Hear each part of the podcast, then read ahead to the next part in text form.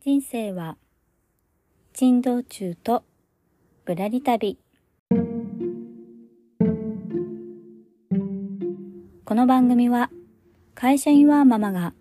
夢を実現するまでのあれこれをリアルタイムでお届けしているノンフィクション番組です。どうぞあなたのゆっくりタイムのお供にお付き合いさせてください。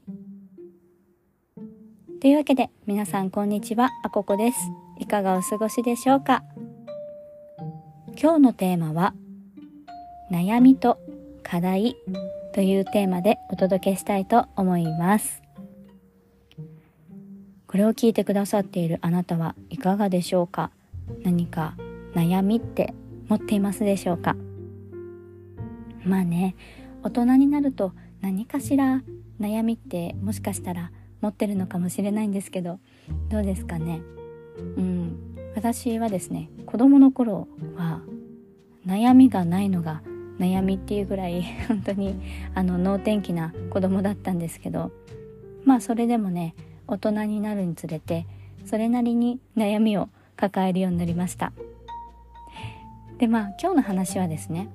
ちょっと誰がおっしゃってたか忘れてしまったんですけど課題はあるけど悩みはないっていう言葉を聞いてあなんかすごい素敵な考え方だなと思ったので、まあ、そんなお話をシェアさせていただこうと思ってます。まあ、悩みっていうと何ですかねすごい悶々としたイメージがありますよね。で私で言うと、うん、どうしたらもっとなんか副業？副業じゃなくて今この自分の好きなことっていうのを本業にしていきたいなとかなんでなかなかそうならないんだろうみたいなことを悩むことってまあ一応あるんですよね。まあこんなヘラヘラしてますけど、まあ、日々ね悩んだりしてるんですよ。でもなんか悩みって悩みのままだとさっき言ったようになんかずっと悶々としてるというかうんうんなんだかななんだかなみたいなイメージなんですよね。でもさっきの言葉で悩みと課題っていうのがあってその悩みっていうのをちょっと言葉を言い方変えて課題って表現してみてください。どうですかね？あなたの悩みは課題なんです。なんか言葉って不思議で課題って言い換えるとなんか解決策があるみたいなそんななんかポジティブな気持ちになりませんか？どうですかね？共感してもらえたら嬉しいなと思いつつなんか私はその言葉を聞いた時にあそっか悩みだとずっとこうねなんかうんうんって感じだけれども課題って置き換えるだけでそこに対する解決策を頭が探しに行ってくれるようなそんな感覚がありました。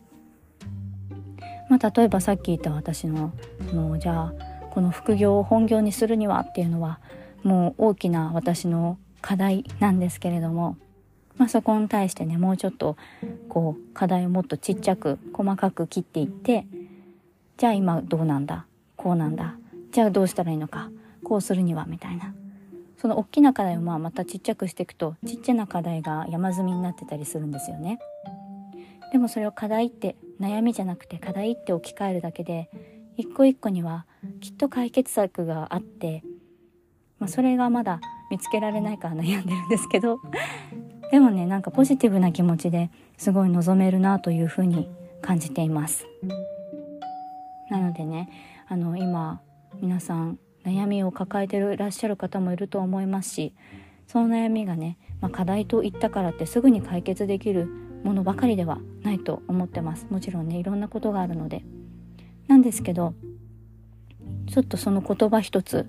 言い方変えるだけで自分の心がちょっとポジティブになれるっていうのはこう人生をね長いこと生きていく中ですごく大事な、うん、ポイントかなと思ったので今日はそんなお話をさせていただきました。まあ、今日ちょっとね短めなんですけど最近はそう私もいろいろその課題に向き合っていて、うん、最近で言うと、まあ、刺繍の方はねあのありがたいことにオーダーをいいているのでそれをいかにスケジュールスケジューリングするかっていうところはまあなんとかやってるんですけど、まあ、テキスタイルデザインの方で言うと私はエッチっていう、えー、海外向けのハンドメイドサイトを使って、えー、テキスタイルデザインのデータ販売をしてるんですよね。まあ、なかなかそれがこう伸び悩んでいてどうしたらもっと閲覧数を上げられるかなって、まあ、悩んでたんですけど、まあ、それを課題と捉えていろいろと情報収集をしながら一個一個こう試していってるっていう段階です。うん。まあまたこれはね少しもうちょっとこう気づきが得られたらこの配信の中でもお話ししようと思うんですけど、まあ、なかなかね毎日毎日お話ができるような進捗ってなくってですね でもやっぱ音声では毎日やりたいなって思ってますしこれはやっぱ習慣にした方が続けやすいっていうのもあるので、まあ、時々こういうちょっと仕事の話からは離れた、うん、部分でこう気づいたこととか感じたことなどシェアさせていただくっていう日はあると思うんですけど、まあ、そんな風な感じで音声もやっております。はい。というわけで今日のテーマは悩みと課題というテーマでお届けをしました。皆さんの悩みがちょっと前向きになったら嬉しいなと思います。いつも聞いてくださりありがとうございます。この番組では夢を叶える道中で得た学びをシェアさせていただきます。気に入ってくださった方はフォローやメッセージにとても元気をもらっているのでよかったら応援いただけますと嬉しいです。それではあここでした。ではまた。